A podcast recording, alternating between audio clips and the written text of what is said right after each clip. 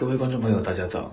今天随着北方的大陆高压逐渐东移出海，台湾附近的东北季风减弱，但整体的环境水汽依然偏多，配合东北东到偏东风的影响，在北部依然仍然有明显的降雨发生。另外，在中部地区也有些零星的短暂阵雨，在花莲则是也有比较多的云量以及零星的短暂雨。到了南部台东，降雨几率才会明显的降低。中南部地区另外要留意，可能在早晚时段有局部的低云或雾影响能见度。气温则是会随着东北季风减弱而有所回升，但今天清晨各地气温普遍都还是偏低。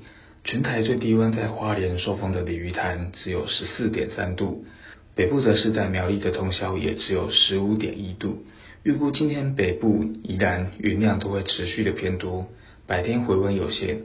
高温仍然只有约二十到二十一度，其他地区则可以来到二十四到二十六度，中部内陆地区以及南部可以来到二十八到三十度，仍然有显著的日夜以及南北气温差异。出门前别忘了先看一下目的地的天气预报。明天在台湾东北到东方海面有低压系统逐渐的发展，并且往东移动，北部东北部地区有短暂停雨的空档。但持续时间不长，下半天到夜间陆续又会有局部短暂雨。其他地区的天气变化不大，白天高温跟今天相当，低温会在略升约一到两度。周五东北季风再度增强，并将持续影响到下周。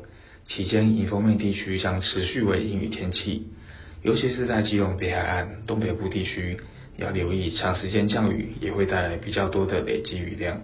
中南部天气仍然是比较稳定。不过，在周日到下周二也会有局部云量偏多的情形。另外，则是气温也会再次逐渐下滑。周日到下周一是第一波的气温低点，低温的幅度与过去两天相当。下一波降温则是在十四到十五号左右，部分的预报模式有显著的低温出现。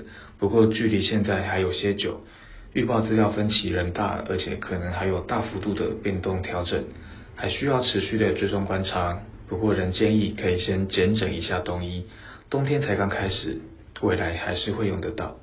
以上气象由天气风险欧中学提供。